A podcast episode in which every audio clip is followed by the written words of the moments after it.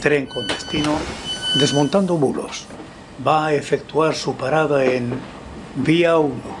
Ocio News, un viaje por la información.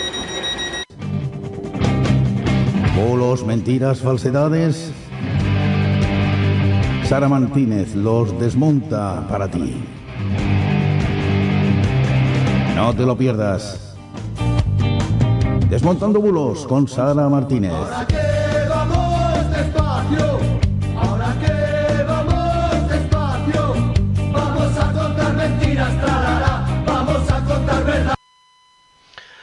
Pues muy buenas noches, hoy es jueves 10 de noviembre, son las 9 y 4 minutos, las 8 y 4 en las Islas Canarias y eh, como siempre esto es Desmontando Bulos como cada jueves y saludamos a Sara Martínez. Muy buenas noches Sara, ¿qué tal? ¿Cómo estamos?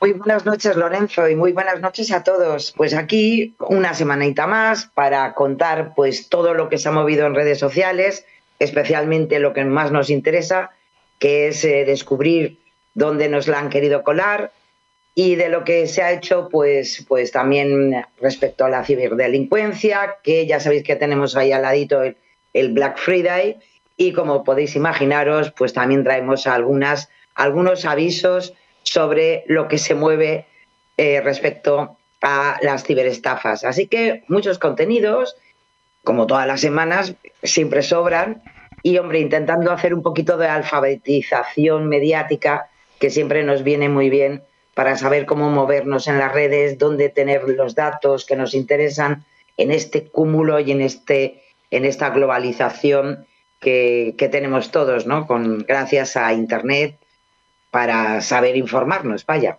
Por supuesto que sí. Eh, hoy he visto una noticia que la verdad eh, puede ser que no sea un bulo. Eh, también nos rimó mucho cuando leímos la noticia de que había un virus en China, ¿te acuerdas, no? Porque parece que ha pasado mucho, pero solo han pasado Sí. dos años. Y, y es que se ve que voy a poder utilizar por fin mi cartel de Welcome Zombies. Pero tendré que añadir palomas. Porque según varios medios de comunicación que he visto hoy por ahí, han encontrado unas palomas Sí. zombies en Reino Unido, que pues por culpa de un virus, que pues podré utilizar mi cartel.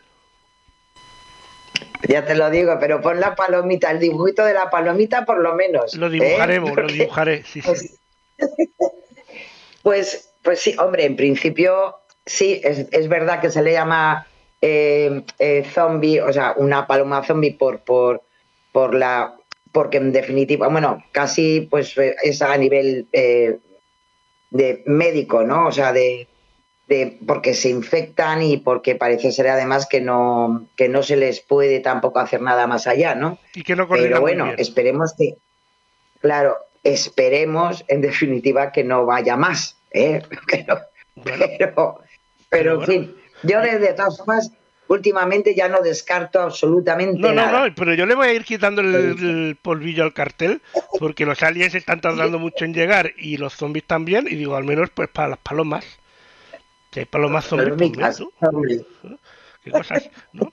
Bueno, pero aparte de, del zombismo este, eh, también creo que esta semana ha habido elecciones en, en Estados Unidos. Están las que es como la mid-season, ¿no? Como la temporada media, por lo que he Sí. entendido, porque son Sí, así de chulos ellos. O sea, yo creo que es como, eh, eh, mm, hombre, tienen, es verdad que, eh, claro, eh, la estructura eh, administrativa eh, en Estados Unidos es bastante diferente, ¿no? Y entonces tienen esas dos cámaras, tienen que, que, mm, renovar eh, en, la Cámara de Representantes todos y en el Senado creo que es la mitad más o menos. Entonces sí, eh, y, y bueno, y les sirve, en definitiva, les sirve porque están a mitad de mandato, ¿no? Les sirve pues para, para ya empezar a especular pues cómo va el tema y qué va a ocurrir pues dentro de otros do- dos añitos eh, con las elecciones y con los candidatos, eh, porque luego vendrán la- las, las elecciones de cada uno de los demócratas y republicanos, lo que quieran, quién va a ser su, su cabeza de lista, por decirlo de alguna manera. Y bueno, pues bueno, se ha, pues, se ha quedado un poquito en tablas. Luego lo veremos porque ha estado recogido, eh, en cuanto a datos, se ha estado recogiendo durante varios días porque Estados Unidos le sigue costando muchísimo esto del recuento, muchísimo. Entonces yo hasta esta misma tarde he estado revisando datos por si acaso, porque siempre podía bailar a un, uno de los representantes hacia un lado hacia otro. Al final, pues lo he dicho, más o menos se ha quedado en un 50-50. Yo creo Ganan, eh, que, eh, ¿sabes? Eh, que este resultado. Demuestra que eh, la gente no es tan extremista como los políticos nos, creen, nos quieren hacer creer. Y- Claro, y, por eso hay mm, claro. tanto empate, porque hay más gente que, que toma partido por en medio, pero como bueno, en el caso de, de Estados Unidos solo hay o A o B, no hay la opción C o in- opciones intermedias, entonces mm, la gente pues más o menos pues se ve que más o menos la gente pues está repartida y un punto intermedio pues a lo mejor también iría bien. Claro. No, y, y- y, hombre, eh, yo creo que mm, más que nada del análisis de todo esto podemos sacar que, que Trump, que un poco, en fin, había salido ahí en desbandada para ver si podía aprovechar el tirón eh, para, para volver a presentarse, bueno, pues al final le ha salido un, un- un competidor en su propio espectro político y bueno, y entonces pues no lo va a tener tampoco tan fácil, con lo cual, pues bueno, pues no está mal, ¿no? Que, Eso sí, pero el color de no piel y el color del pelo ridículo igual. Para Sí, él sí, no pasa sí, el tiempo. es pero bueno. Bueno, bueno, ya, ya veremos, todavía hay muchas sorpresas que nos depararán los Estados Unidos. También hay Sí. nove- ha habido algunas novedades estos últimos días de eh, Ucrania, eh, que veremos a ver para dónde tira eso, pero bueno, también Sí. hay, hay- ha habido Sí. novedades. Y en casa, bueno, eh, pues tampoco creo que haya habido una cosa demasiado destacable. No, sé si- Verdaderamente está bastante, bueno, bueno, quitando de Madrid y tal. presidenta Sí, que pero ya cuando una cosa yo, verdad- cuando una cosa empieza a ser tan habitual, deja de destacar. Entonces ya la gente lo oye y pasa. Solo algunos Sí. que les interesa a- a- se hacen eco, pero los demás ya, ya ni te sorprendes. No, eh, además de verdad, yo sé que es una estrategia y yo creo que todos lo sabemos que es una Hombre, estrategia política. ¿eh? O Puede sea, estar acertada o no, eh, pero precisamente, claro, es una estrategia de, de, bueno, a ver si la digo muy gorda y final, bueno, de alguna manera, pues, y al final los medios de comunicación siempre tragan por el mismo camino, es decir, buscan ese titular, pero la verdad que yo creo que, como tú bien dices, llega un momento que eh, yo creo que produ- produce más, más hartazgo ya que otra cosa, ¿no? Eh, Porque eh, hoy mismo ya, bueno, esto es como cuando vas con el lo que ha dicho coche. sobre el cambio climático y todo, eso es, es, es alucinante. ¿vale? Eso es como cuando vas con el fin. coche de casa al trabajo y pillas un atascazo Mm. enorme un día y lo cuentas en el trabajo y encuentras un atascazo enorme. Pero cuando lleva un mes seguido, cada día atascazo enorme, ya ni lo cuentas en el trabajo. Ya, es- Ya ni le hacen caso. Es en plan de, bueno, un día más. Pues, pues ya básicamente, no sé qué acabará haciendo con eso, pero eh, también nos deparará muchas Ya. sorpresas. Aún así, yo lo que sí que, y, y yo creo que es importante, fuera parte de, de esa confrontación política que parece que todo termina, y me parece muy mal porque además, eh, a pesar de que se diga, "Ah, es que todo es política, no, todo es partidismo, que es muy diferente. Una cosa es la política y otra cosa es el partidismo. Y, y la, porque la política, en definitiva, forma parte de nuestra vida y punto y final. O sea, eso no. Porque por eso cada uno piensa de una manera, reflexiona de una manera, considera soluciones de una manera. Otra cosa es el partidismo. El que porque mis siglas son estas, entonces yo. Y, y en eso pecan absolutamente todos, ¿no? Porque al final eh, las siglas están por encima de muchas cosas. Pero lo que sí que no puede ser es que eh, si un colectivo, en este caso de médicos, eh, eh, consideran que tienen, y además es un derecho, de hacer huelga porque creen que sus condiciones laborales no se están respetando y en un tema además tan, tan peliagudo como es la sanidad, hombre, no hace falta atacarlos de esa manera porque de entrada, como cualquier trabajador o trabajadora, tiene su derecho pues a patalear y, pedir los derechos que consideren, ¿no? Y, eso está mal mm, porque al final eh, pues crea una corriente de, de, de, ataque a este colectivo que no, no, no, no viene bien a nadie, ¿eh? no viene absolutamente bien a nadie, a los médicos por supuesto, pero a nosotros, a la ciudadanía, tampoco. A ver, yo no porque al soy final eh, experto. es- es- es- es duro. ¿eh? Claro, yo no soy experto en todo esto, pero por lo que yo veo, Mm. si hay un, en este caso, eh, l- de- estamos hablando de la Comunidad de Madrid, un porcentaje bastante importante de médicos, enfermeras, personal de, de hospitalario, por, de- por Sí. decirlo rápidamente, de urgencias y ahora se añaden los de, eh, bueno, urgencias extrahospitalarias y eh, ahora se añaden los de primaria. Dentro de ese colectivo que están en, la en huelga, habrá un grupo de personas, posiblemente, pues que sean de izquierdas y hagan la huelga porque son de izquierdas. Indudablemente. Incluso también puede ser que haya alguno del- de, de derechas que calladito, pero hace la huelga. Y también habrá otro grupo que no es ni de izquierdas ni de derechas, que miran por ellos mismos, por, por lo que a ellos les interesa laboralmente por- o por lo que le interesa a la ciudadanía, cada uno tendrá sus motivos, que votará un partido u otro y poniéndotelos en contra lo único que haces es pues posiblemente dar votos a- al partido que a ti no te interesa porque no lo entiendo pero bueno Claro. eh, ellos sabrán su estrategia política La- la- ya te digo, es, eh, está todo un poquito. eh, ya lo hemos dicho alguna vez, ¿no? O sea, cuando se polarizan las, las, las eh, posiciones y se intenta, por eso, por eso hay tanta desinformación en redes sociales, porque al final, en definitiva, cada uno las utiliza para su propio apellido, ¿eh? claro Y, y eso, eso es, es, eh, al final, al final volvemos a lo de antes. Eh, al final todo eso cansa.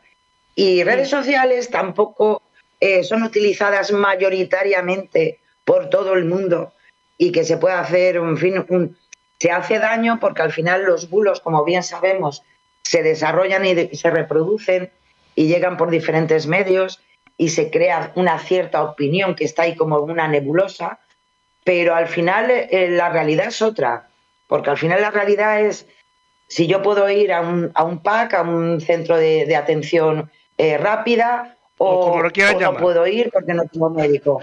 ¿eh? O sea, las cosas en su, en su justa medida, ¿no? bueno PAC ve- ¿Qué le centro de atención rápida centro de urgencias o como lo quieran llamar porque después le cambian el nombre Sí, sí, y ya sí. parece otra cosa no bueno da igual es un centro Bueno, donde te pueden está. atender de Que urgencia conste, yo- que conste que yo soy de la época de cuando era pequeñita del ambulatorio, que lo entendía todo el mundo. Y luego ya lo del PAC a mí ya ahí me, me- me pilló en un momento determinado aquí en, en Galicia, digo, ostras, el PAC, ¿qué es eso? ¿No? no no pero me aquí- sonaba más ah, ayuda del PAC. No, no, pero es que aquí tenemos, eh, aquí en Baleares tenemos el PAC, el CAP y eh, las unidades básicas. Que eh, así rápidamente, el PAC es 24 horas, que, eh, Claro. que, es, que hay pocos, pero es 24 horas. El CAP es un centro de salud normal y corriente que tiene su horario abre y cierra. Y las unidades básicas son para las poblaciones muy pequeñitas, donde solo hay un recepcionista, un médico, un celador, o sea, es una consulta, solo una consulta. Y en las poblaciones muy diseminadas o muy pequeñitas, en, ve- en vez de tener eh, servicio como un centro de salud, tienen eh, esta consulta de un médico y el médico con- eh, pasa consulta a todo, a todo el pueblo o a toda la población. Claro. Y entonces, pues Claro. ahí está la diferencia. Que a veces hay médicos que pasan consulta todos los días, otros algunos días, dependiendo también del tamaño de la población. Pero bueno, sí, que uno se pierde. Pues, pues, pues, en fin, lo dicho, eh, ojalá, eh, porque en definitiva sí que es cierto que los políticos, los gobernantes, mejor dicho, que les ha tocado, eh, porque se han presentado y han sido elegidos, tienen el, el deber de llegar a acuerdos para administrar y gestionar una comunidad autónoma, un ayuntamiento, un país, y que hagan las cosas como en sus obligaciones lo que tienen que, que hacer. ¿eh? Así que Bueno, bueno. ánimo veremos. y lo dicho, que nos, Lo- nos lo que sí jugamos parece mucho que- porque la sanidad es para todos. Últimamente parece que solo solo pasan cosas en Madrid. No sé si tú tienes esa sensación.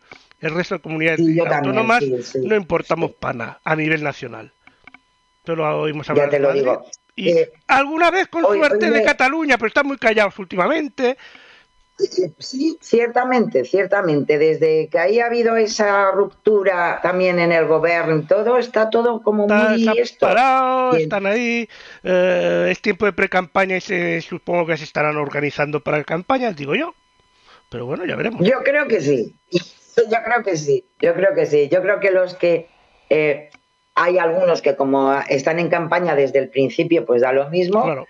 Pero otras, otros, otras formaciones políticas han bajado un poquito el diapasón, pero yo creo que por eso. Ven ya las elecciones, eh, hombre, es que tenemos las municipales ya ahí al ladito. Es que yo eh, también te y- digo una y cosa, ¿eh? hasta Para el año que viene. Después a nivel, mm. a nivel municipal, eh, muchos partidos intentarán hacer una lectura eh, comparativa con nivel nacional y es autoengañarse. Porque yo cuando, al menos yo y la, y la gente que debería tener cabeza, lo que te interesa es votar el partido a nivel municipal que ofrezca lo que a ti te interese. O al menos es lo que a mí me enseñaron. Porque no tiene por qué ser el mismo. O sea, uno, un- uno a nivel municipal puede ser muy bueno gestionando a nivel municipal, pero a nivel autonómico o a nivel general puede ser un desastre o puede no tener Exactamente, sí, representación. Entonces, cada uno tiene que elegir el partido que, más, que te ofrezca las cosas que más te interesan Claro. a ti como persona, por mil historias, por tu manera de trabajar, por tu manera de ser, por lo que sea, pero que te interese. Y hay gente que vota al PP por poner un ejemplo, o al PSOE, por poner un ejemplo, y da igual lo que ofrezca Sí, esto sí. a nivel que ofrezca. Y yo creo que lo interesante realmente es, pues bueno, luego estaba mi padre, que hace años, que votaba eh, un partido en un lado, otro partido en el otro, para que se pelean y se jodan. Pero eso ya es otra historia. Pero bueno, eh, la gente normal, no como mi padre, vota pues lo que más le interese por el motivo que sea. Eh, pero tiene que Es mirar que- eso, lo que más te interesa, claro. es lo que debería, Si es, vamos. que, si, es que, si es que en verdad, en verdad, Lorenzo, eh, eh, dentro de lo que es nuestra, nuestra estructura eh, de representatividad democrática, el, el mejor, yo mm, lo pienso así, el mejor ca- cartel electoral eh, es la cercanía en las municipales. Claro. Es así. O sea, porque ahí sí que ves, o sea, lo que se gestiona, cómo se gestiona y qué, y qué consecuencias tiene esa gestión. Claro. Porque eso, eso sí que lo tienes ahí. Mira, y yo para viví, mí me yo viví en un municipio en Tarragona, de- no, no voy a decir qué municipio Sí. por de esto, pero bueno, yo viví en un municipio en Tarragona donde el alcalde, que lleva como ocho años, o no, ocho no, ya debe llevar como unos diez, o creo que debe llevar tres o cuatro legislaturas gobernando, pero se nota que él es el que controla, además que por mí lo hace bastante bien, y es un partido que a mí no me gusta, pero bueno, pero en que en las cuatro legislaturas ha pasado por dos partidos diferentes, pero ha ganado él siempre. Claro. Por algo Esta- ¿Ves? Es que es, es, es la personalidad. No, no La personalidad y que hace cosas por el, por barrio y, e incluso Claro. estando en un partido independentista, cuando hubo todo el tema este del, del 1 de octubre, él, Sí. su decisión fue muy imparcial. Porque, y él lo dijo, en el pueblo hay gente de todos los colores. Entonces, como Claro. administración no nos podemos decantar por una cosa por la otra. Entonces, no sé, eh, son cosas que, que cada pueblo, pues yo no votaría a su partido, por ejemplo, porque no me gusta su partido, a lo mejor Pero para otro lado, pero para ese pueblo sí. Claro, exactamente. No, eh, es, es, es así. Por eso, hombre, a mí la verdad que es una de las de las consultas electorales que más, más me gustan, ¿eh? Ahora Eh, bien, totalmente. hacer, Primero, hacer encuestas sobre esto es imposible. Fiable No, es que va, imposible. eh, eso- He visto algunos Claro. algunos periódicos, algunos medios que lo, que lo intentan, pero no, no es posible. No es posible hacer algo representativo y Es que, que- preverá realmente lo que es.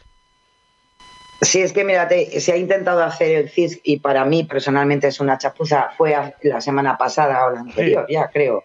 Sí, sí. Sí, antes de Todos los Santos. eh, que hizo ahí un. Es intentar un- mirarlo a nivel nacional, cosa, lo que te he dicho antes, intentarlo mirar a nivel Claro. nacional una cosa que, que no tiene nada que ver a nivel nacional.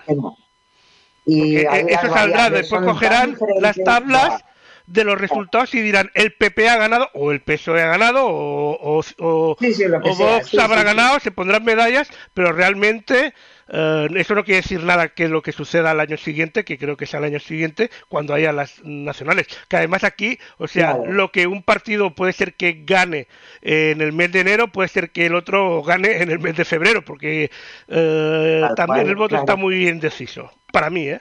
Pero bueno. Y en definitiva la democracia es eso, o sea, eh, es decir, que tú puedas ser selectivo y, y, como tú bien dices, a lo mejor en unas municipales eh, te convence un candidato, pero luego en unas generales o en unas autonómicas, pues no tiene por qué coincidir, por supuesto. Correcto, por eso, por eso. O sea, aún así yo creo que la política municipal tiene más credibilidad que la autonómica y o la porque porque la, eh, yo creo que la tocamos más día a día si el alcalde no hace las cosas bien, pues vemos la ciudad más sucia, eh, no sé qué, yo veo el policía no tal, o, porque lo notas, lo vives día a día.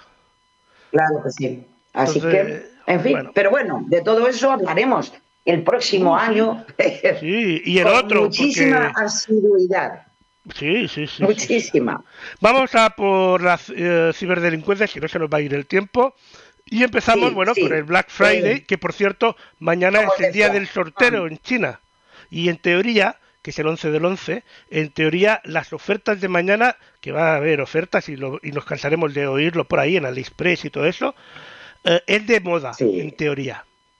Teoría. Pero bueno, feliz día del sorteo chino.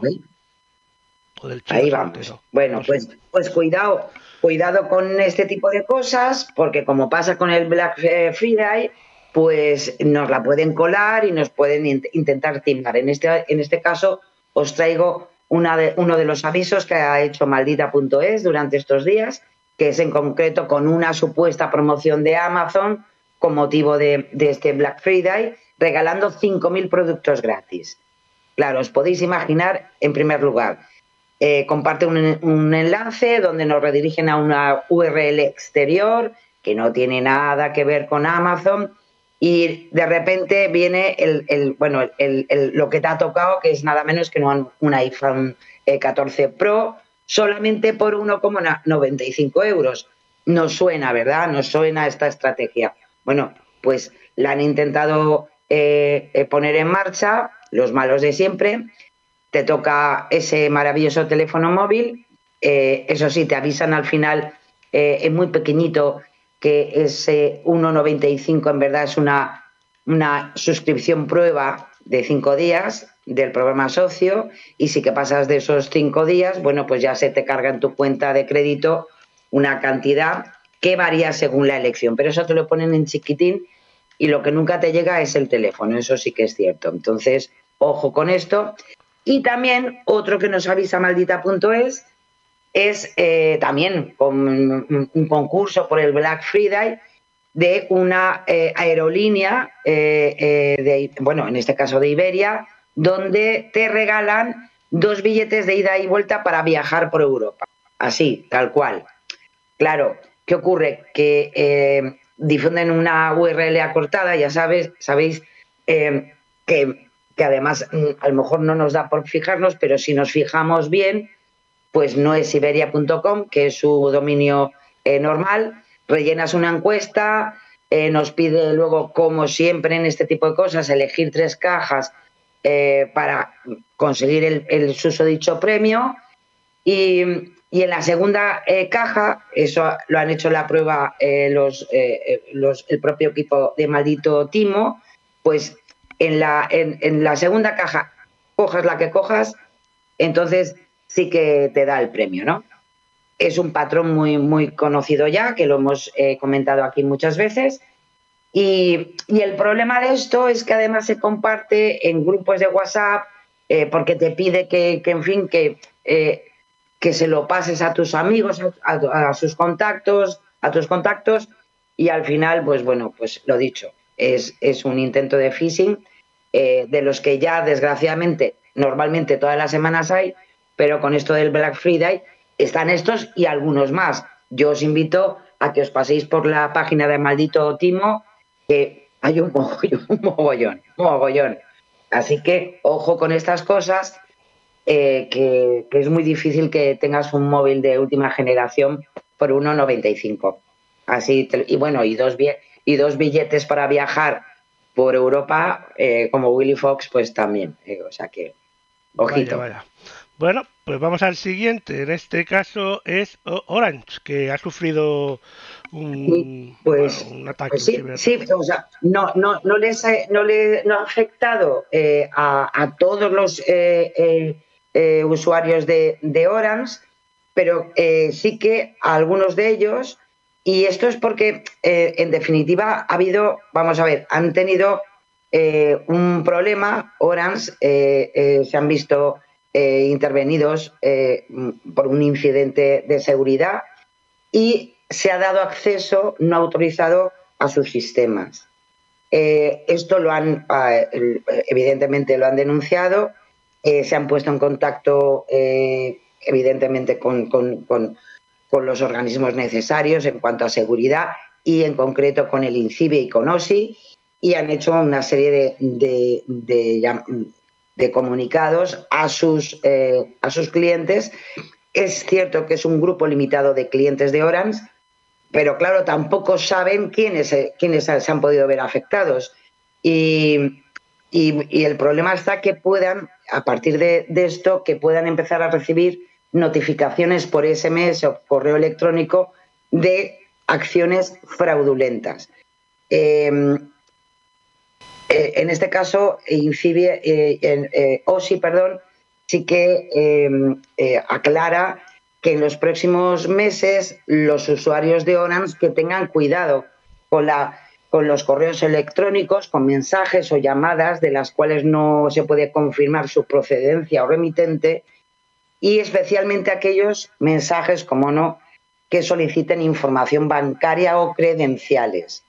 Así que ojo con esto, especialmente por los posibles eh, eh, clientes de Orange, que no cuesta nada mm, eh, si ves algo que te llega y que sea para pedirte unas claves, sea para hacerte porque te ha llegado un cargo bancario y que entres en un, en un, en un enlace, ojo con todo esto.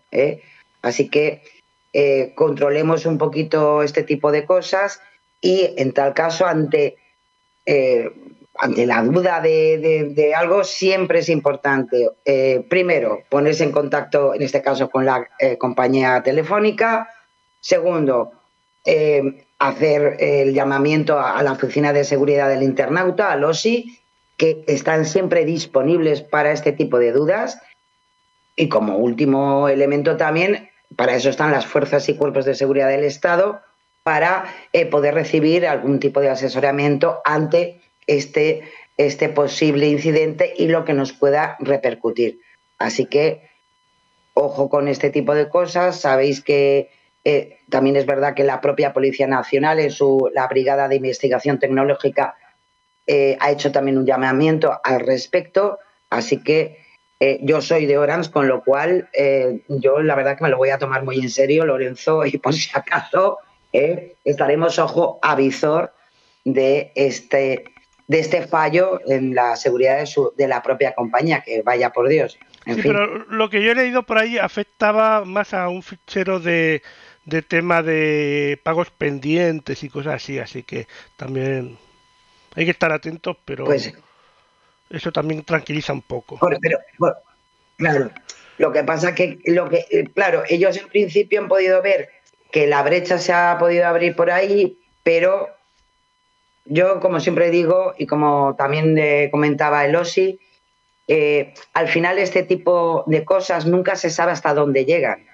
O sea, porque es difícil, es como, eh, o sea, Orange en este caso eh, tiene bastante dificultad y cualquiera ante una brecha de seguridad de este tipo es saber hasta dónde han podido llegar. Por eso el aviso generalizado, eh, porque sí, son porque a lo mejor eh, en todo eso hay datos de facturación, datos identificativos y, números de cuenta. y todo eso es, es, peligroso. Claro, claro. Entonces, ojo, no cuesta nada. Eh, siempre hay que tener, eh, siempre lo decimos aquí, Lorenzo, ante todo, ninguna prisa de darle a un, a un link eh, de algo que ni hemos pedido, ni solicitado, ni nada por el estilo.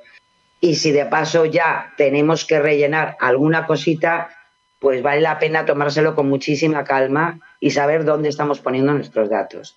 Así que, en fin, ahí está el aviso y, y bueno, yo espero que, que poco a poco, yo creo que semana a semana, yo creo que de tanto decirlo, yo creo que poco a poco vamos, vamos acostumbrándonos a una manera de funcionar con Sí. este tipo de cosas. Y Sara, esta semana en el móvil de Lorenzo eh, re- han recibido un, un mensaje de, Vale. de, eh, de bulo, como no, como siempre, de un timo.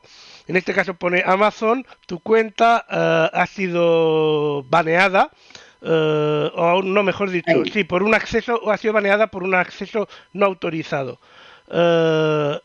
Si no eres tú, verifica, entra en un enlace que exactamente es amazon-supportlife.com y lo digo no para que vayáis, sino para que veáis cómo no es amazon.com o amazon.es en el caso de España. Claro. Eh, Claro. porque además Amazon es muy fácil. Es amazon.com para Estados Unidos, amazon.es para España, amazon.co.uk para Reino Unido y así. Y siempre es igual. Si le añaden más cosas detrás del Amazon. punto lo que sea, ya no es Amazon. Mala Así cosa. que hay que estar pendientes. Desde luego, ¿cómo, cómo, de verdad, ¿eh? ¿Cómo, fue, cómo funciona, eh? Eh, ¿Cómo funciona? Sí, como un reloj suizo. Eh, consejo de Osi, ¿no? Sí, porque nos van a hablar hoy de las contraseñas, eh, que, que sabe- bueno, sabemos que miles de cosas eh, tenemos que, evidentemente, autentificarlos y todo esto, y claro, pues es un, un temita muy interesante para la ciberdelincuencia. Y en este que caso nos recuerda Osi qué podemos hacer y qué tenemos que tener en cuenta. Pues vamos a verlo.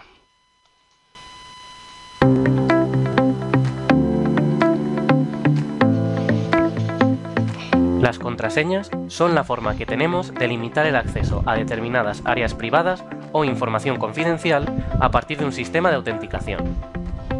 Por norma general, los usuarios las utilizamos para proteger nuestra privacidad de otros usuarios y especialmente de los ciberdelincuentes. Si tenemos en cuenta la cantidad de datos que protegemos por medio de contraseñas, es natural que una de nuestras prioridades sea blindar nuestras defensas, ¿verdad? Pues esto no siempre es así.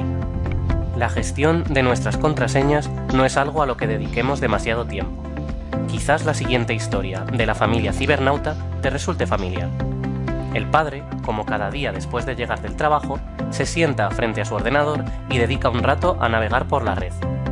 Mientras revisa sus redes sociales, un amigo le informa de que una nueva plataforma de películas online acaba de lanzarse. Nuestro protagonista es un amante del cine y no puede perder la ocasión de registrarse. Para ello, lo único que debe de hacer es indicar un nombre de usuario y una contraseña. Sin embargo, algo ocurre. La contraseña elegida no es admitida por la web. Parece que no es lo suficientemente robusta. Rápidamente pide ayuda a su hijo. Este le informa de que quizás deba probar con otra contraseña, pero el padre se muestra reacio a cambiarla. Su contraseña es sencilla y fácil de recordar. Además, está basada en su cumpleaños, y es la que utiliza en todas sus otras cuentas. ¿Te suena de algo esta situación? Las contraseñas son una importante medida de protección contra el robo de información y debemos dedicarles algo más de atención a la hora de crearlas. Veamos, por ejemplo, cuánto tardarían en averiguar la contraseña del padre y del hijo. Hoy en día, una buena contraseña es fundamental para frenar a los ciberdelincuentes. Es por ello que debemos adquirir buenos hábitos tanto a la hora de crearlas como a la hora de gestionarlas. Estad atentos a nuestras publicaciones y aprended junto a la familia Cibernauta cómo gestionar las contraseñas de manera segura para evitar problemas de seguridad y privacidad. ¿Tienes dudas? ¿Hay alguna experiencia que quieres compartir? Síguenos en nuestras redes, suscríbete y compártelo con el resto de los ciberusuarios.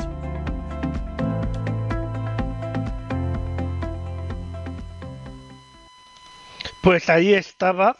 Yo, si me dejas, voy a dar dos consejos. Además del... eh, bueno, tres. El primero es el típico. eh, doble verificación.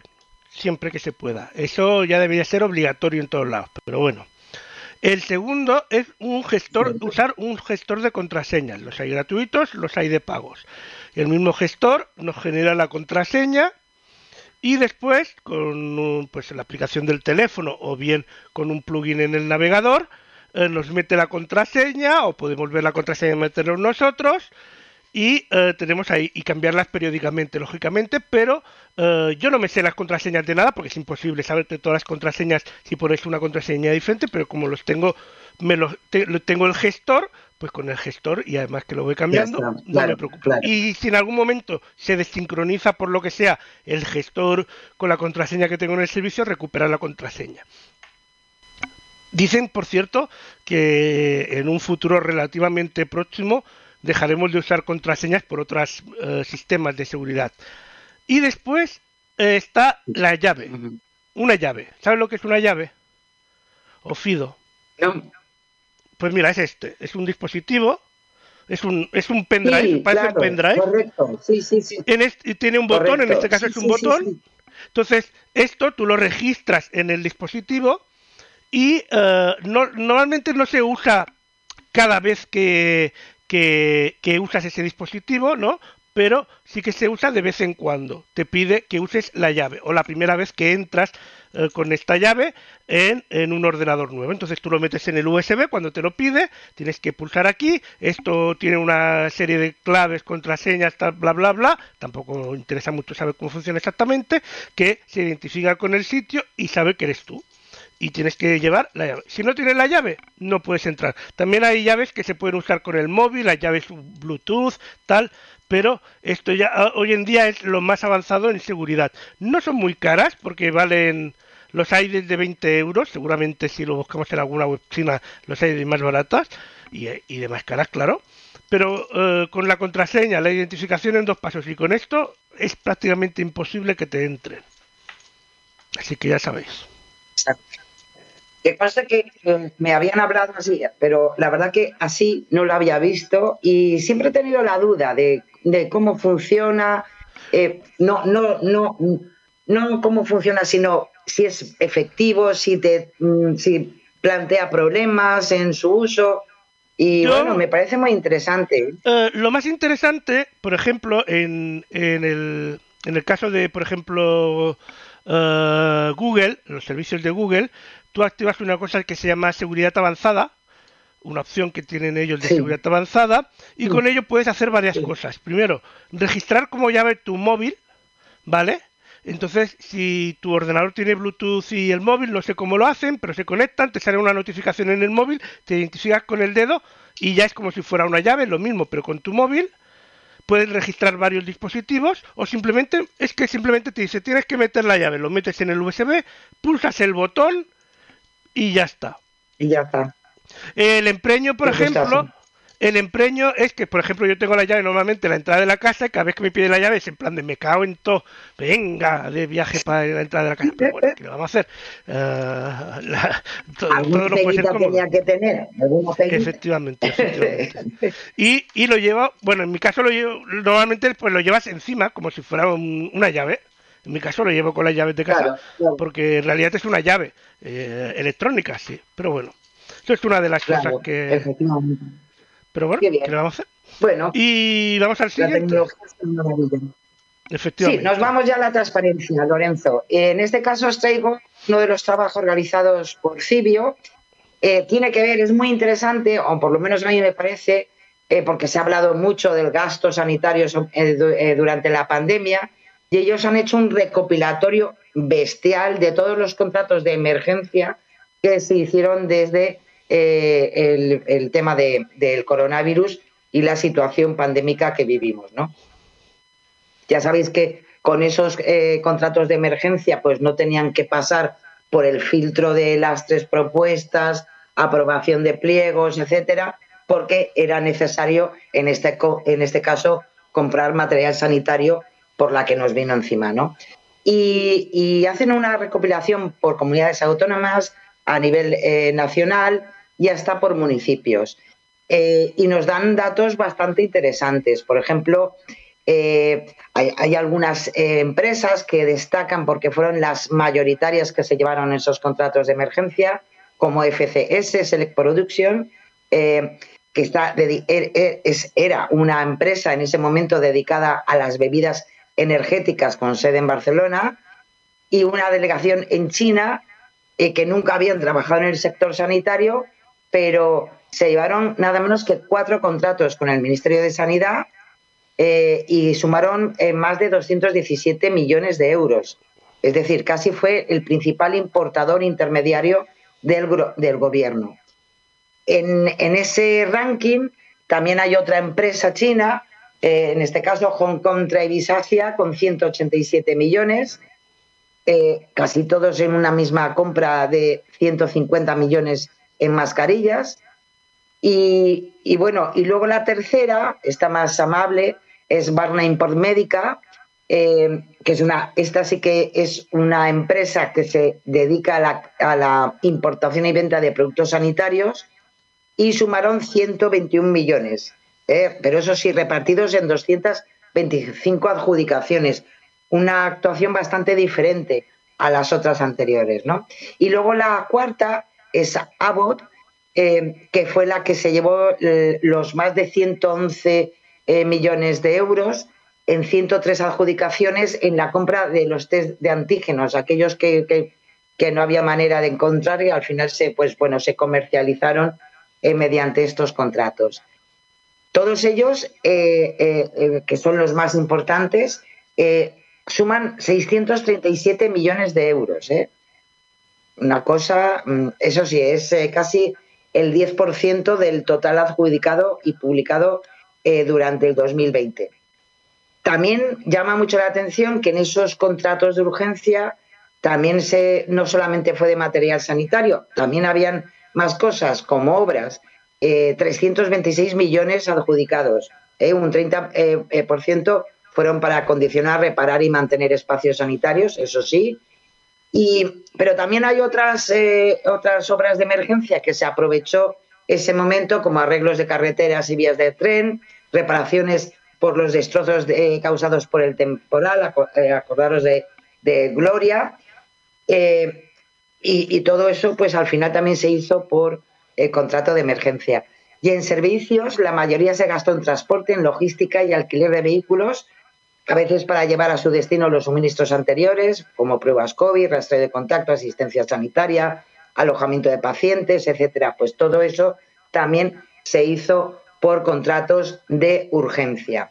También destaca el gasto en servicios sociales e informática, este último para atender las eh, necesidades del teletrabajo, que acordaros que aquello nos volvió a todos ya, en fin, un mundo diferente. Y luego también hacen la comparativa que por organismos, entonces, eh, y nos, eh, nos dan datos interesantes como que la Administración General del Estado gastó más de la mitad de esos 6.445 millones, que fue el total de, de, en toda España. Casi todo lo gestionó Sanidad y del 98% de dinero de contratos de ese ministerio se adjudicó eh, todos, eh, o sea, el 98% por vía de emergencia. Entre las comunidades destacan Cataluña con 807 millones en este tipo de contratos y Madrid con 689. También llama la atención a nivel municipal el Ayuntamiento de Madrid con 45 millones gastados en emergencia, y donde están las mascarillas, test y también llama la atención el contrato de aquel pebetero que se construyó, se diseñó, acordaros, para eh, la, llama de homenaje que se hizo a las víctimas del COVID que se hizo también en Madrid. Así que, lo dicho, es un trabajo encendido. Pues, pues, eso, pues eso también se hizo por contrato de emergencia. ¿eh? y bueno, los datos son eh, urgentes, sí. El, la verdad que es interesante todo el trabajo que ha hecho Cibio, porque además podéis ir por comunidades, podéis ir por municipios y podéis ver todo lo que eh, a nivel de transparencia se ha, podido eh, eh, recabar de todos los contratos de vía de emergencia que se han hecho en todo nuestro país.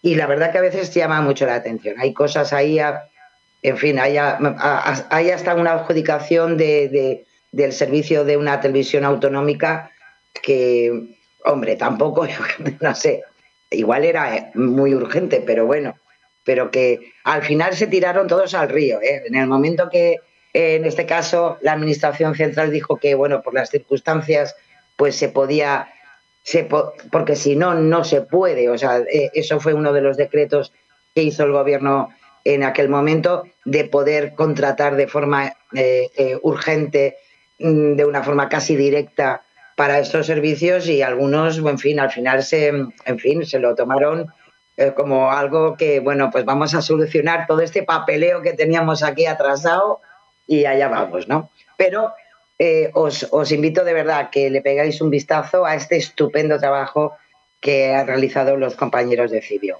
Así, la verdad, los datos son los datos y es así. Pues ahora vamos a eh, datos. Pues sí, nos vamos a, precisamente los datos más datos. Los, eh, hoy, os he traído, eh, eh, sabéis que tenemos la celebración de, ahora en noviembre, de, la, desgraciadamente, contra la violencia de género y empiezan a salir y vamos a tener más datos comparativos en los próximos, en los próximos días hasta el 25, que es cuando se celebra. Y en este caso nos, nos da los datos eh, de las mujeres asesinadas en lo que va de año. Como podéis ver, eh, ahí tenéis la comparativa. Eh, en este momento, hasta, a día de hoy, tenemos 37 mujeres asesinadas y, bueno, la variación, pues hombre, por lo menos vamos un poquito más en bajada, algo es algo. pero bueno, ahí lo tenemos, tenemos. Se ve que, que va en mm. bajada, ¿eh? Si te fijas en los datos. Sí.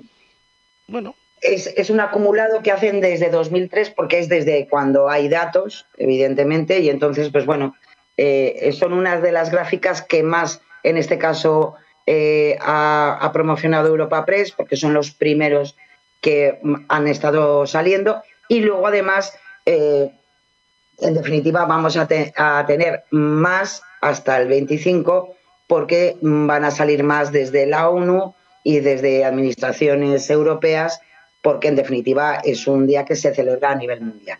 Así que nosotros en España, pues eso, eh, lo que va de año tenemos a 37 mujeres asesinadas eh, por violencia de género y bueno, pues lo, único que nos puede parecer un poco más amable es que pues después de ese pico que hubo hace cuatro, eh, tres años, pues bueno, pues ahora podemos ir en, en caída. Ojalá, ojalá sea así.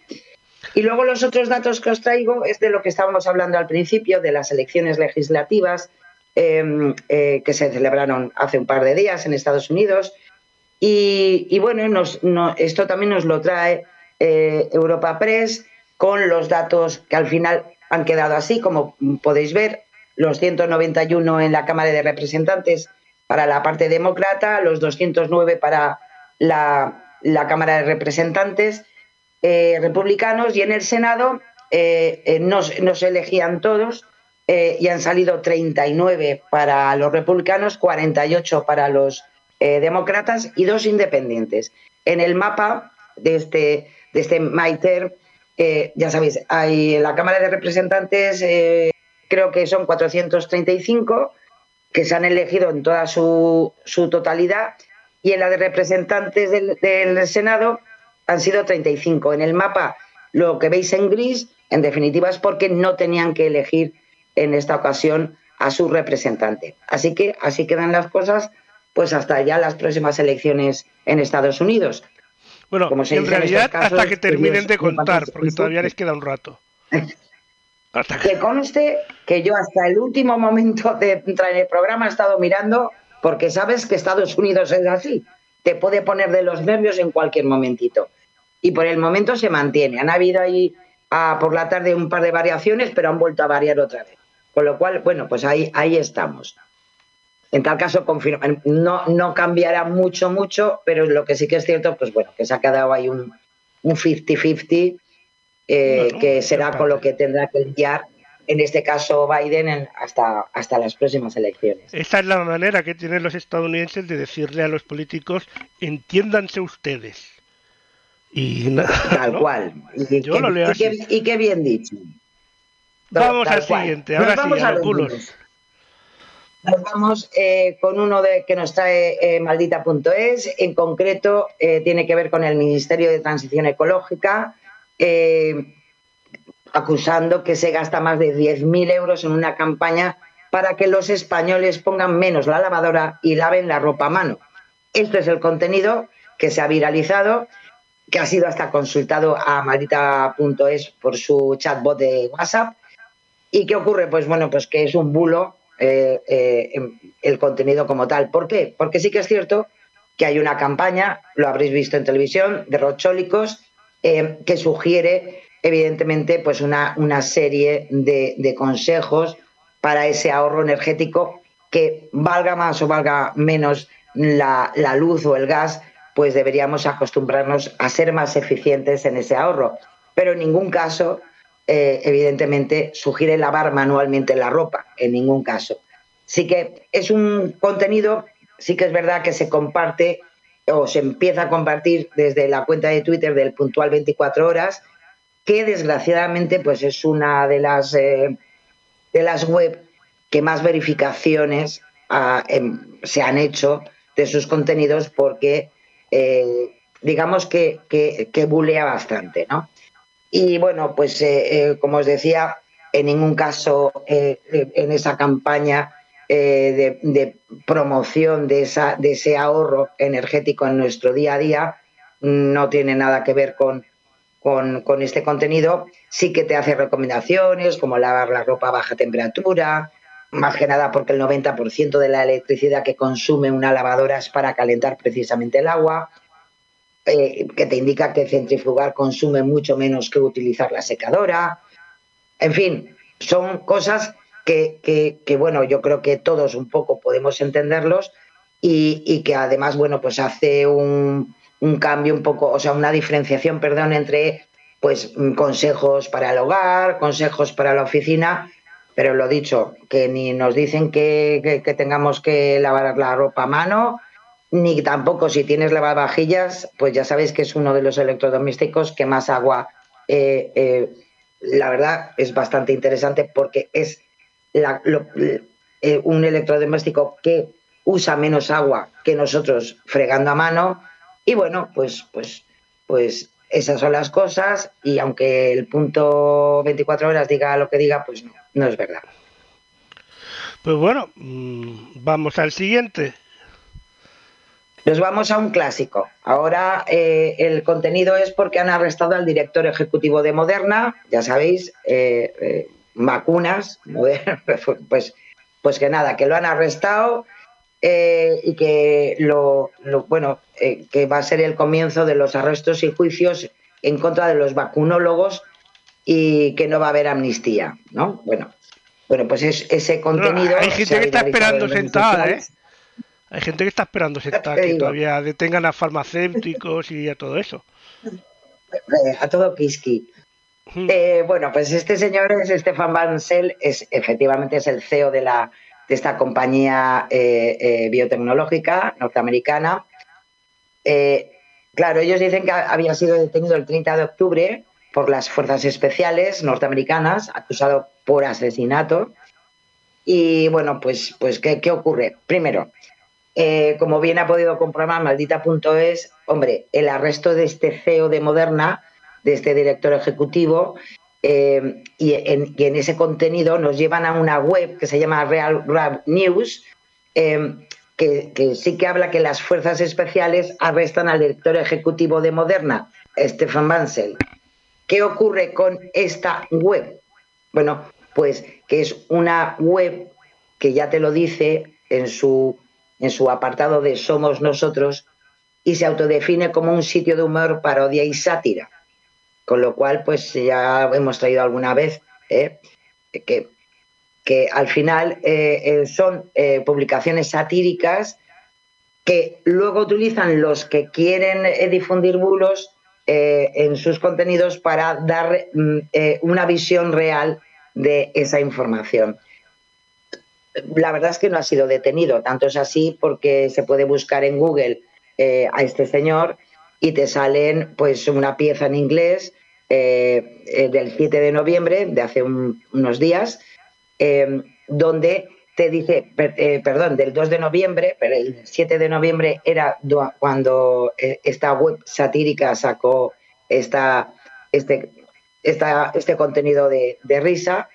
Y, y bueno, y este señor sí que sale el 2 de noviembre tranquilamente en un acto eh, eh, precisamente de la entidad de, de Moderna en Varsovia, en Polonia, y estaba, en fin, en un acto público y me imagino que a estas alturas pues estará descansando en su casa con su familia.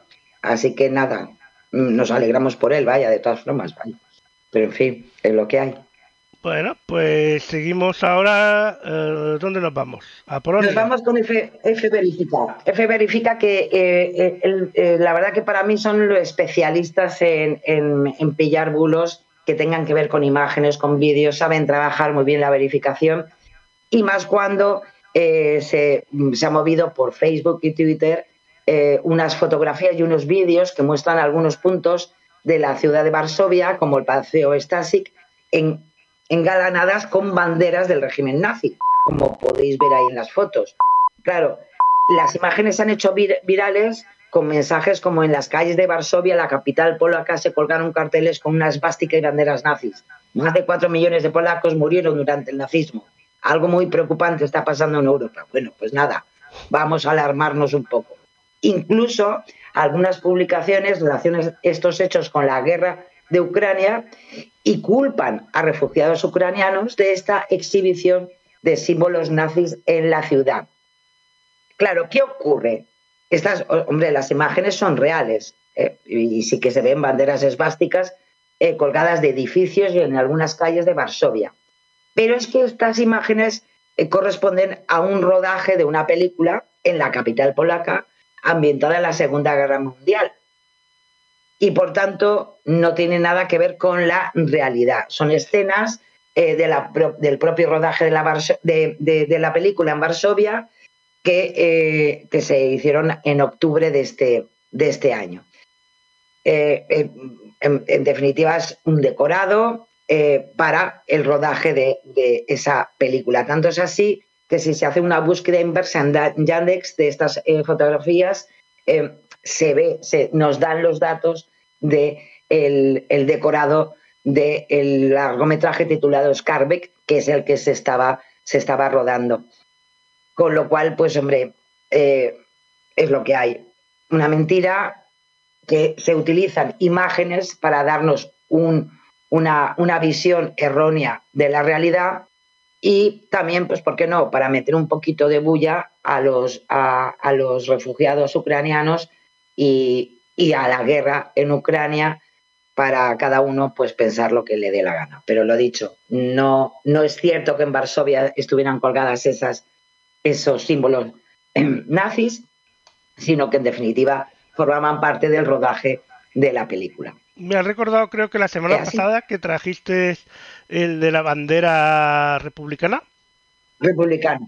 Sí, sí, sí. Pues- es, pues, es que en España también, se hacen estos bulos, ¿cómo no? ¿Cómo no? Sí, sí, está, sí. Muy, eh, está muy de moda. Nos vamos a Brasil. Nos vamos a otro, porque nos vamos otra vez a Brasil, que por cierto no es por nada, pero desde el inicio de la campaña electoral que ha finalizado hace una semana, es para hacer un estudio de todo, el tip- todo tipo de desinformaciones que se han producido, en, en- en- especialmente en Facebook y en Twitter, sobre todo este movimiento político en este país.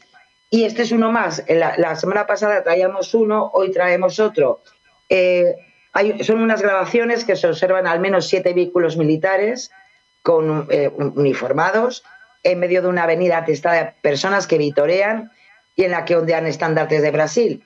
Y lo acompañan eh, con que el ejército brasileño en las calles de, de Río de Janeiro son aplaudidos por los seguidores del presidente Bolsonaro, como dando a entender que bueno que va a haber un levantamiento casi militar en ese país a partir de la victoria de, de, eh, de- Lula da Silva. Claro, en realidad estas imágenes, eh, porque claro, esto lo, lo contextualizan a día de hoy, a- al mes de noviembre.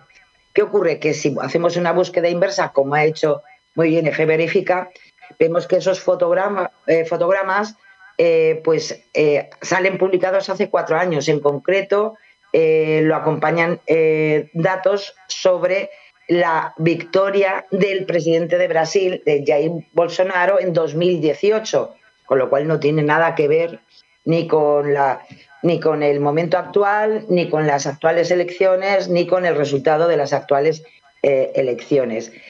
Tanto es así que, aún así, eh, eh, F Verifica siguió con, con- con la averiguación de todos los datos ¿eh?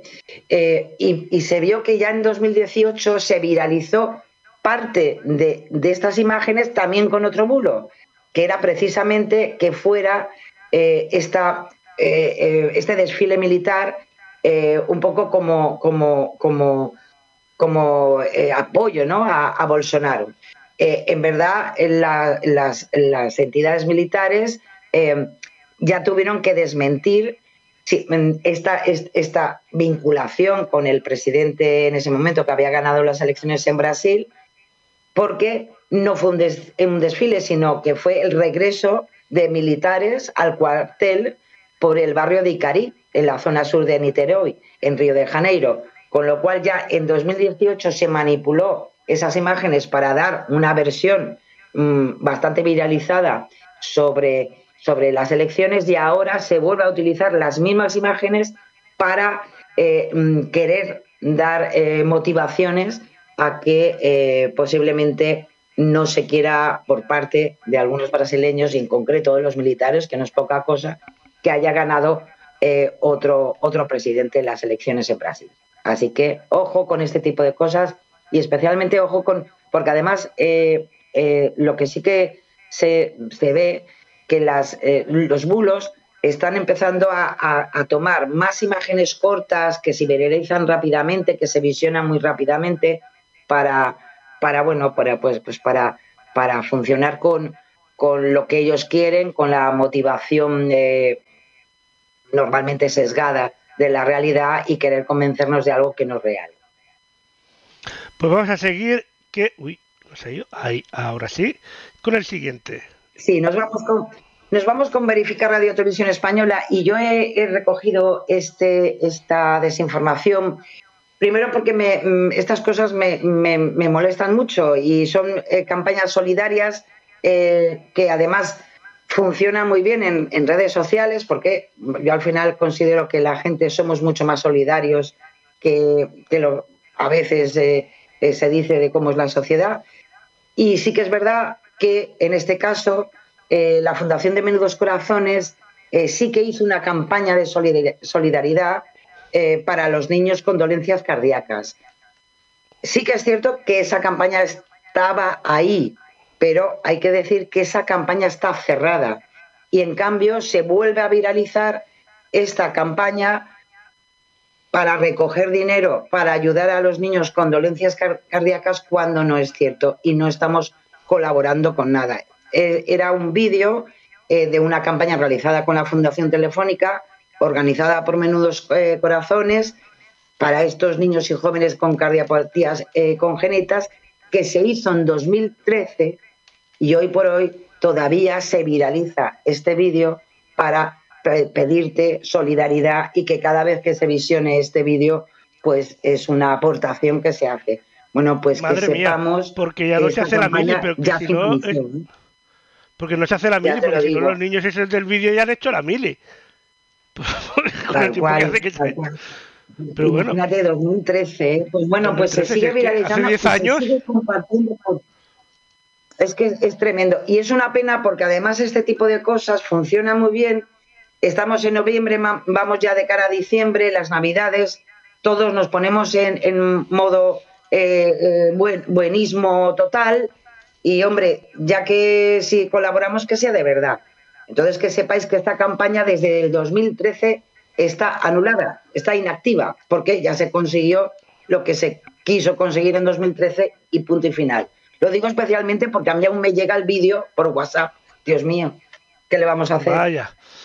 Eh, seguimos, ahora nos vamos a la estafa climática, ¿o no? Sí, nos vamos, bueno, a la estafa. Es que se está, bueno, Por yo por eso, por eso, por eso creo, por eso creo que algunos políticos se ponen de verdad, eh, en fin, muy, muy tontorrones, porque al final yo creo que ven muchas Con tal de llevar la contraria al otro, son capaces de, de afirmar que la humanidad no existe. cosa. ya te lo digo. ¿Qué ocurre? Que durante esta semana se ha viralizado muchísimo, los, o sea, bueno, también es verdad que tenemos ahí eh, la, eh, la COP, eh, donde, bueno, a ver qué, conclusiones sacan y qué, y qué soluciones sacan y qué compromisos sacan para que para que mm, volvamos a estar en las mismas, la COP27, la emergen- de las la, sobre medidas de emergencia climática. Bueno, pues a partir de esto, eh, pues se han movido mensajes en redes eh, planteando eh, cosas muy extrañas eh, sobre el aumento de la temperatura en 2022 y que eh, casi lo que viralizan es que al final, por, un, por una serie de, de- de- reportajes que ponen el link para que tú lo leas, eh, pues bueno, que al final el efecto eh, de, esa- de ese aumento de temperatura en 2022 ha sido únicamente por el efecto de la erupción del volcán submarino Hunga Tonga. O sea, sacan unas conclusiones eh, eh, bestiales. Hablan de farsa climática, de estafa climática, eh, que, que esto es natural, os sonará que, que siempre ha habido cambio climático, que esto no tiene nada que ver con lo que nos quieren obligar a hacer. Es decir, lo que nos quieren obligar a hacer es que, pues, que consumamos menos energía, que tengamos un poquito más de. Bueno, pues todo eso eh, lo, de alguna manera lo envuelven con, con un artículo publicado en National Geographic en, es- en este mes de julio.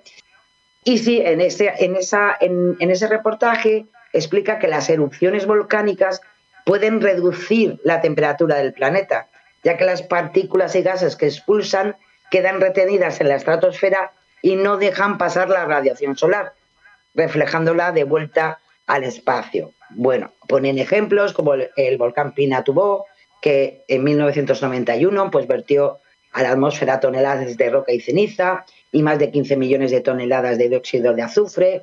Bueno, una serie de, de- de datos que evidencian que claro que hay cosas que ocurren en la naturaleza que también afectan al cambio climático, pero como, como bien eh, se pusieron en contacto con un profesor de investigación del, del CSIC, Fernando Valladares, como bien explica, que lo general eh, es que predomine ese efecto enfriamiento por la reflexión de la radiación frente al calentamiento por los gas- gases de efecto invernadero.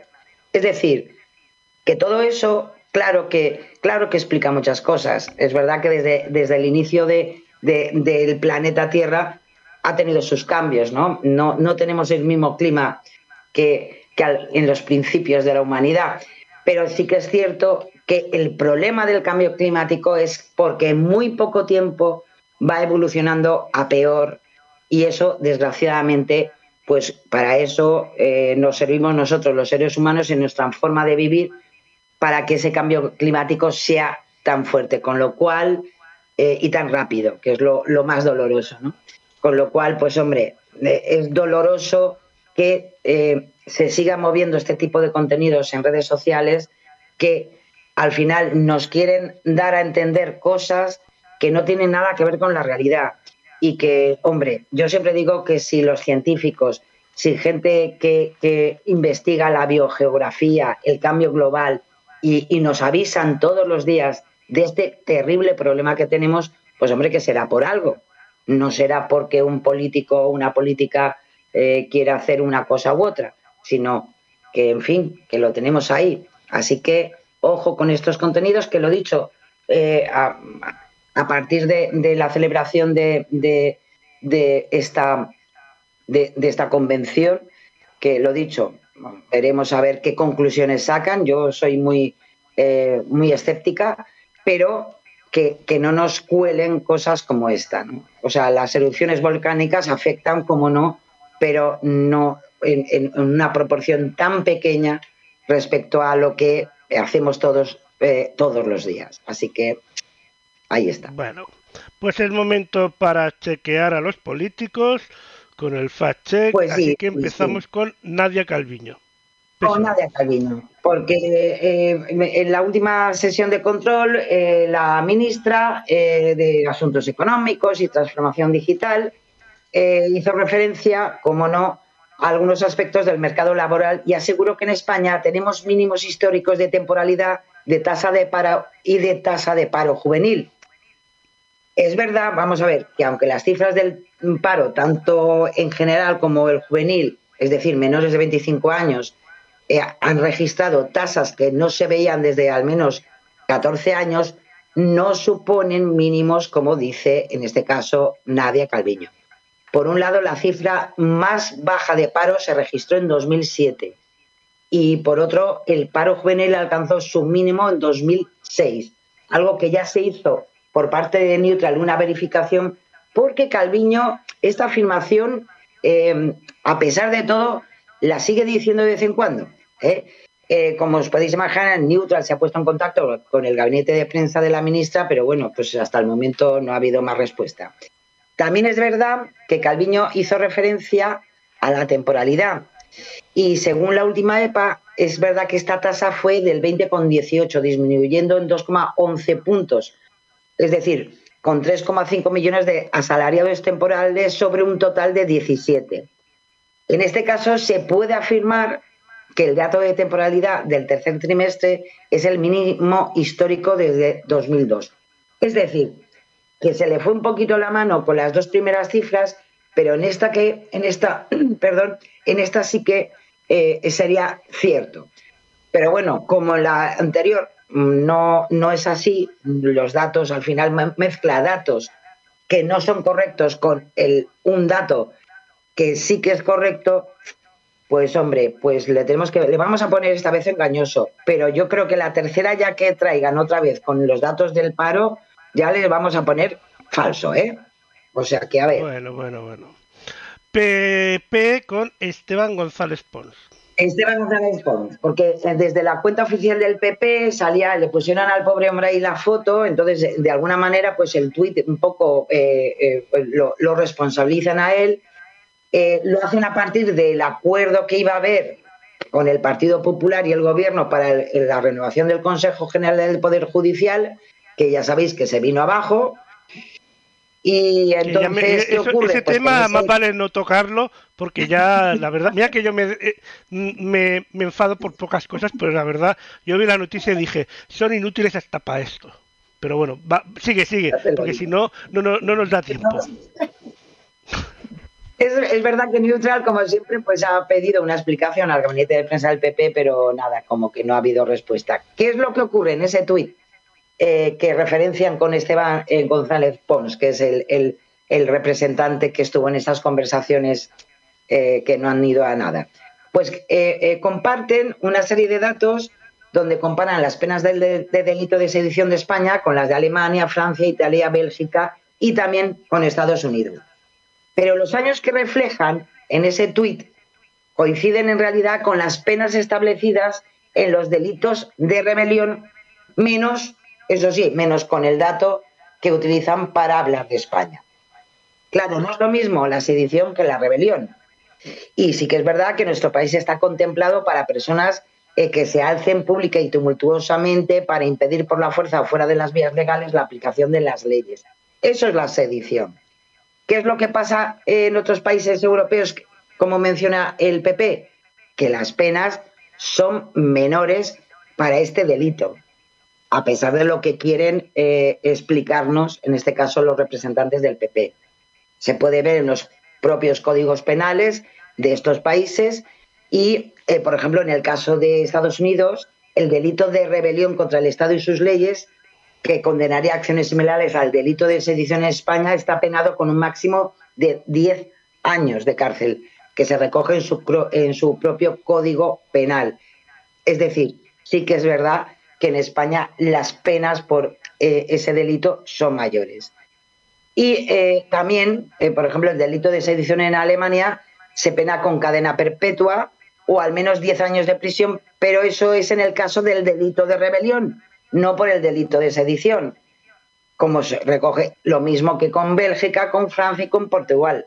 Las penas, vuelvo a decir que el PP dice que son delito de sedición, son en realidad de rebelión. Por tanto, pues eh, le vamos a poner un falso porque no vale. Esto de utilizar los datos de sedición para España y de rebelión para el resto y hacer la comparativa, pues hombre, pues no, no, no así no nos aclaramos, ¿eh? Jaume Asens es nuestro, uy, a ver, ahí, es nuestro próximo ahí está. analizado. Ahí vamos, porque es el, bueno, ya sabéis que es eh, eh, el diputado de En Común Podem, el presidente del grupo parlamentario de Unidas Podemos, que afirmó en una entrevista eh, en la SER, en, aquí Cataluña, que detrás del Partido Popular hay 5 millones de votos ahora mismo, mientras que detrás de Unidas Podemos y los socios de la investidura hay 7 millones. Ahí lo dejó él. Claro, ¿qué, por qué hace esta comparación? Busca demostrar, en este caso el diputado de en Podem, que la propuesta de su formación para reformar el Consejo General del Poder Judicial tendría más legitimidad democrática, ya que hay muchos más votos con un acuerdo entre el PSOE y los socios de investidura que entre el PSOE y el Partido Popular. ¿Qué ocurre? Pues que los datos que ha dado y ha explicado no son así. Es cierto que el Partido Popular sí recibió 5 millones de votos en las últimas elecciones, pero Unidas Podemos y los socios de investidura obtuvieron 5,4 millones de votos, no los 7 millones que asegura Asens. Sí que es verdad que en este caso Verificat, eh, eh, que trabaja con Neutral para temas en Cataluña, habló con el departamento de prensa en Común Podem y sí que dijeron que había sido un lapsus, ¿eh? que quería decir que entre Unidas Podemos y PSOE son casi 10 millones, es decir, más de los que suman PP y Vox pero la realidad es que lo que dijo es lo que dijo y se inventó un poquitito, ¿no? Las, los números. Yo sé que los números no es una cosa que lleve muy bien ninguno de nuestros políticos, pero hombre, me hacen unas, unas cosas que no puede ser, no puede ser. Pues Así que no, falso, lo siento. Y para terminar, nos vamos eh, con... Ramón Tremona, Sí. Tremosa, Tremosa, de Junts per Catalunya. Sí, es, es diputado de Junts per Catalunya. Eh, sabéis que están un poco enfadaditos porque los han, los han desplazado del gobierno. Y entonces, pues en diferentes entrevistas, pues van diciendo por ahí cositas y esto. Eh, y en este caso, este diputado en Aquí Parlem, en la televisión española de Cataluña, pues también dijo que en Dinamarca hace un mes había cuatro partidos en la coalición de gobierno, pero el partido pequeño dijo eh, que no les gustaba ese gobierno y la primera ministra daneta, eh, danesa, Mette eh, convocó inmediatamente elecciones. ¿Esto por qué lo dijo? Pues un poco para met meterle la puya ¿no? y criticar a Pere Aragonés, el actual presidente en Cataluña, eh, por no someterse a una cuestión de confianza en el Parlamento o convocar elecciones porque según ellos era lo que tenía que haber hecho. Es un argumento, hay que decir, de todas formas, como os decía, que no solamente lo ha, hecho, lo ha dicho él, lo ha dicho Laura Borràs, la presidenta de Junts, eh, lo, lo, han dicho otros diputados como Francesc Dalmases y Joan Canadell en, Twitter, y hasta el propio eh, expresidente de, de, la Generalitat, eh, Kim Torra, pues también, también se ha sumado al argumentario. Claro, ¿qué es lo que ocurre? Que en verdad eso no es lo que ha pasado en Dinamarca. Dinamarca es cierto que el gobierno eh, eh, que salió de las últimas elecciones en junio de 2019, pues sí que al final conformó una coalición de cuatro partidos y que mm, ha estado funcionando hasta eh, pues hasta a principios de julio, donde haya habido pues unos, uno, unas diferencias y, en, este caso el Partido Liberal eh, pues dijo que, que, esto pues que no, no iba no podía seguir así y que, y que lo mejor sería pues pues convocar elecciones después de, de las vacaciones de verano. Eh, es cierto que eso sí que se ha producido, pero sí que, eh, sí que es verdad que la situación es diferente porque no había continuidad y en este caso la primera ministra no convocó inmediatamente las elecciones, como asegura Ramón Tremosa, y además, al final, lo que, lo que van a hacer es, si se han convocado ahora, cuando se inició nuevamente el, el, año eh, en el Parlamento, y bueno, pues ahora se irán a las próximas elecciones para el año que viene. Pero en ningún caso eh, no, no es porque alguien dijo que no me gusta este gobierno y entonces la primera ministra pues convocó elecciones inmediatamente, sino que, bueno, ha habido un, desgaste en, ese gobierno de los tres partidos que le dieron apoyo, más el más pequeñito, el que era el Partido Social Liberal, y a continuación, bueno, pues, pues sí, sea, en este caso la presidenta danesa, pues, pues ha, creído conveniente pues eh, volver a convocar elecciones, pero lo dicho, estamos en el 22, fueron en julio de 2019, pues hombre, tampoco tampoco ha sido tan, tan pequeñita la, legislatura, ¿no? Así que lo vamos a poner como un engañoso porque ha utilizado una realidad para sus propios intereses y una comparativa que no tiene nada que ver con lo que les ha pasado a ellos. Pues nada, siempre todo el mundo va para su casa. Exageramos un eh, poquito, sí, sí. Vamos a reflexionar. Pues sí, porque nos vamos con, bueno, a mí me ha encantado, es un corto eh, precioso, precioso, eh, que además tiene, este tiene además un, mensaje eh, interesantísimo y que además con los tiempos que estamos viviendo yo creo que vale la pena reflexionar. Os dejo con Poilus. Acordaos que Poilus era como se llamaba en la Primera Guerra Mundial la infantería francesa le llamaban así, que es peludo. Y por eso el representante de este corto, pues es un animalito muy especial. Vamos a verlo.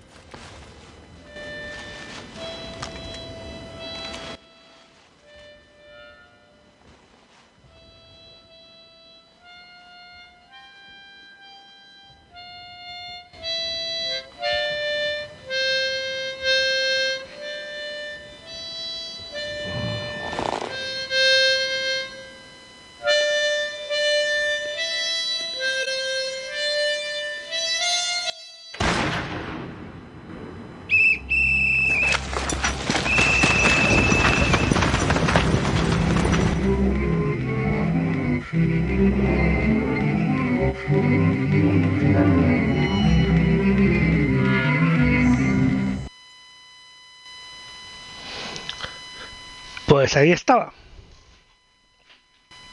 Es un precioso cortometraje para, para hacernos reflexionar de la Escuela ISAR Digital eh, y con eh, eh, Guillem Obeblar, Alea Dosul, Simón Gómez, Timo Tejek, Hugo Langrans y Antón Laruch. O sea que no es por nada, pero un precioso eh, eh, corto que lo, lo animado que, que además nos trae pues una reflexión muy interesante. Pues La guerra siempre. al final sigue siendo igual. Así es. Pues como siempre, todo lo que nos traes. Interesante siempre. Pues nos vemos la os dejo, os, os dejo una, una última hora. Venga. Eh, el presidente del gobierno, Pedro Sánchez, que sabíais que, no, o no, a lo mejor, pero que en definitiva hoy tenía una, una entrevista en La Sexta, pues ha anunciado que eh, se, se va a sustituir el delito, bueno, o van a llevar aprobación al Congreso, eh, se va a registrar este viernes el proyecto de ley para reformar el Código Penal para sustituir el delito de sedición por el de desórdenes públicos agravados. Así que nos espera una semana preciosa, preciosa entre unos y otros, porque, en fin, no van a estar todos de acuerdo, ya lo verás. Siempre, estas bombas siempre llegan los jueves. No sé por qué. Eso ya te lo digo. Pero bueno, pues así tendremos Para que nos dejen reflexionar. Eso iba a decir, para reflexionar. Pues Sara, muchas gracias como siempre. Nos vemos el próximo jueves. Una feliz semana. y Claro que sí. semana, Ha sido, ha sido un plan, un, un placer, como siempre, estar con vosotros, Lorenzo. Y sí, el jueves que viene nos vemos. Que tengáis una semana genial. Si os quiere, vecinos. Vecinos, buenas noches, Sara. Buenas noches.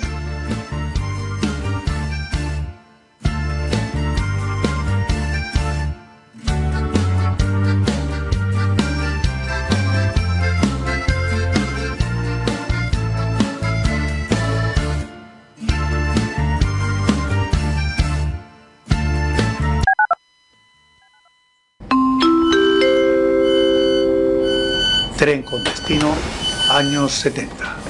Va a efectuar su parada en Vía 1. Ocio News, un viaje por la música.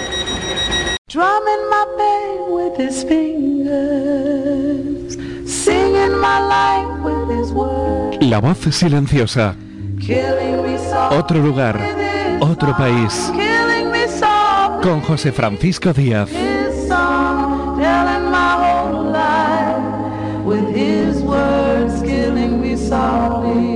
Noche, La voz silenciosa. Con José Francisco Díaz.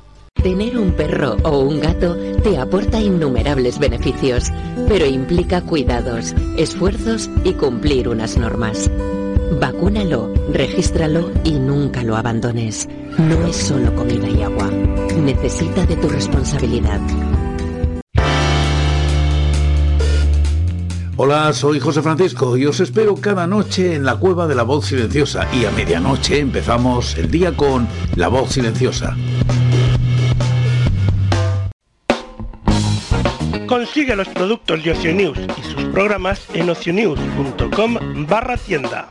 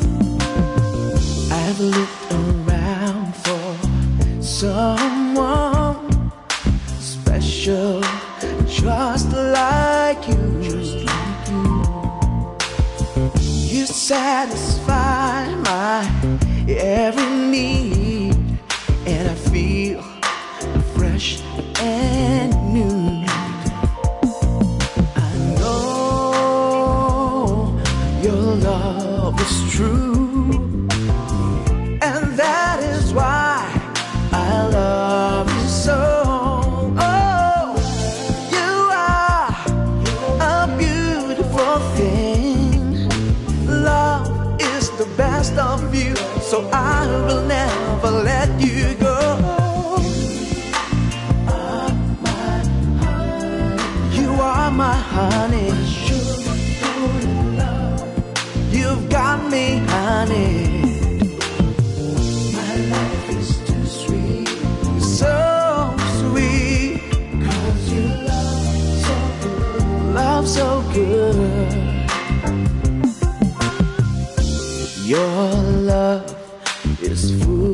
Of joy.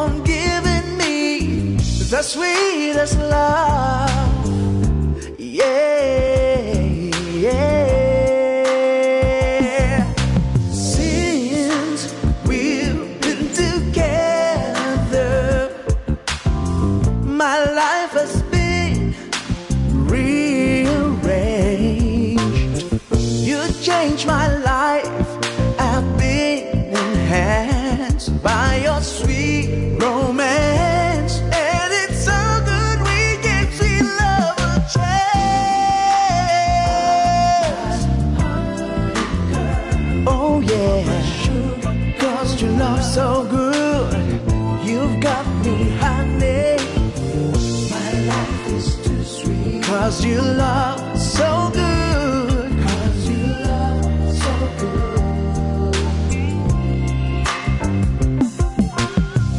Girl, you have such a sweet, cozy love.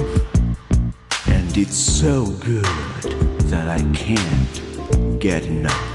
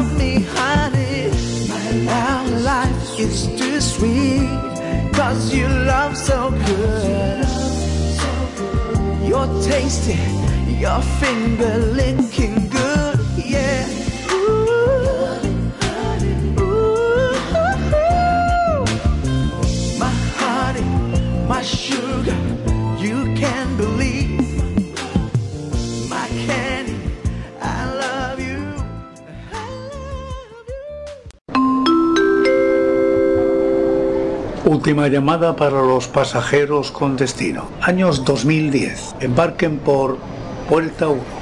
Ocio News, un viaje por la música. ¡Joé! Menuda paliza me está dando este marco 89. Pero aunque vaya perdiendo, no me voy a enfadar. Y voy a insultarlo por el chat. ¿Vale, Manuel? Mirad, también he comprado este acondicionador que os dejará el pelo súper liso para vuestras fotos. Que por cierto, hay que tener mucho cuidado con dónde se cuelgan esas fotos. ¿Eh, Rocío? Que, que luego no sabemos dónde acaban. Conozco a alguien por internet, se lo digo a mi familia. Quedo en un sitio público y comparto siempre la ubicación. Así se hace, así, así. Así se hace, así, así. Ay, papás, mamás.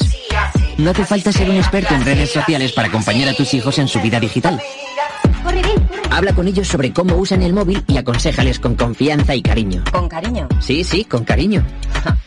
Así les abrirás todo un mundo de conocimiento y de relaciones sanas y seguras. Porque tú ya eres su mayor influencer.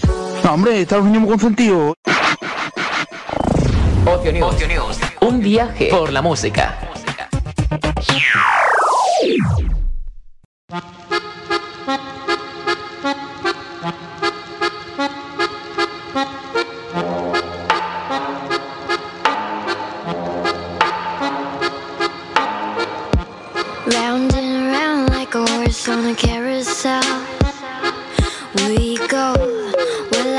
Up to love? I can never tell. I know. Chasing after you is like a fairy tale. But I feel like I'm glued on tight to this carousel.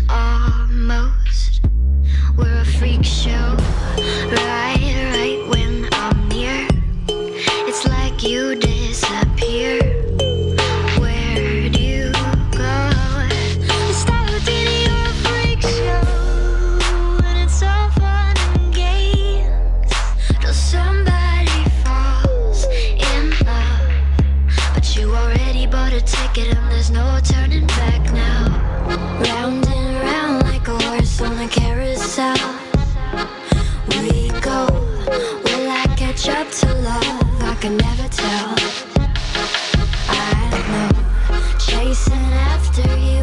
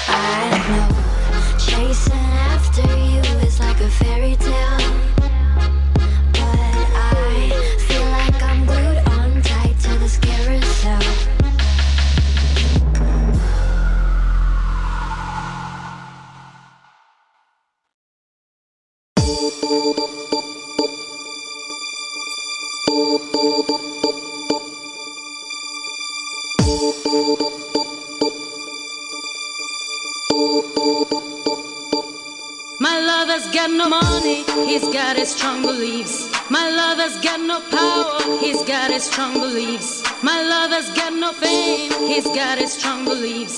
My lover's got no money, he's got his strong beliefs. One more and more people just want more and more freedom and love.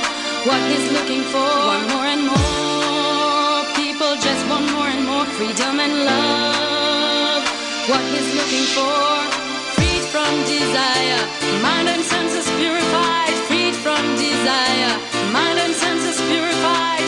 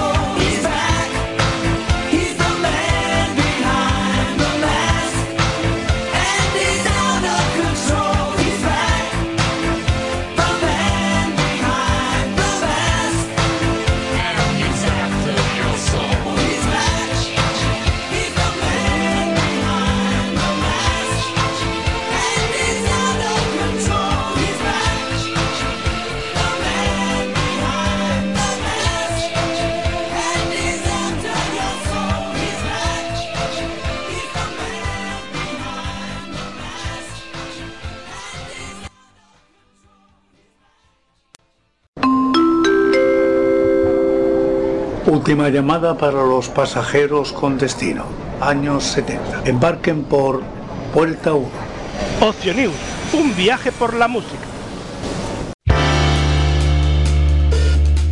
Hola, soy José Francisco y os espero cada noche en la cueva de la voz silenciosa y a medianoche empezamos el día con La voz silenciosa.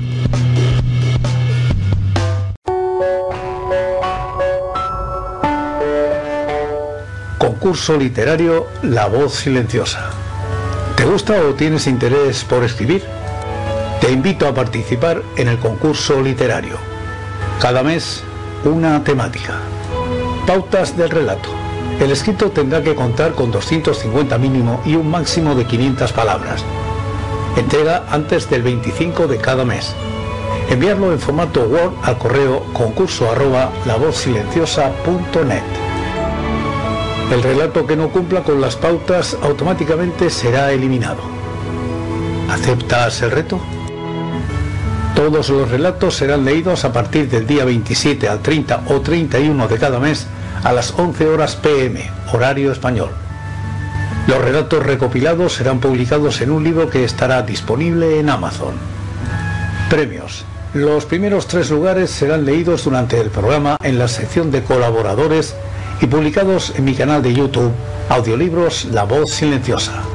Además, obtendrás una insignia que podrás publicar en tus redes sociales, demostrándole a tus amigos y familiares que tienes imaginación y pasión por escribir.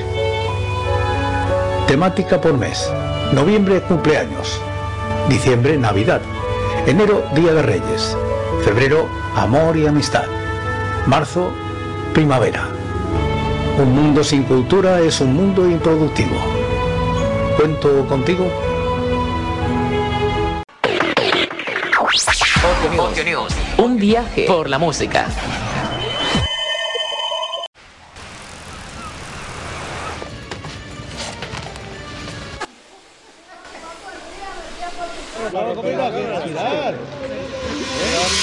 Vine'm a buscar, vine a robar-me l'aire. Vine aquí, balla amb mi, balla com una lluna a l'aigua. Vine'm a buscar, vine a robar-me l'aire. Vine aquí, balla amb mi, balla com una lluna a l'aigua.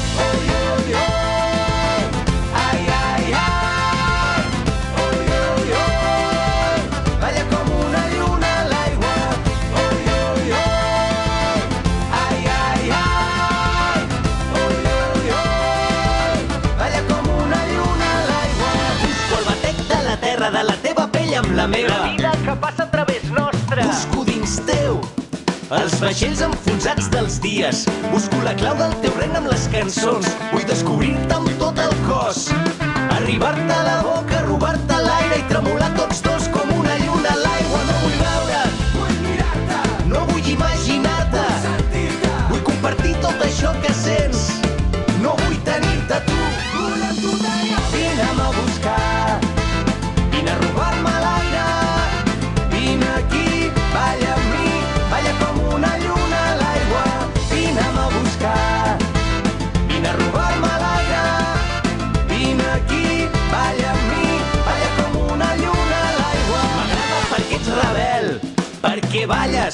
perquè vibres. M'agraden els teus ulls cansats d'haver-se passat la nit entre llibres. Jo vull llegir-te amb els dits, vull sentir-te la pell encesa. Vine i arrenca'm aquest plor del pit, vine a treure'm la roba de la tristesa. No vull veure't,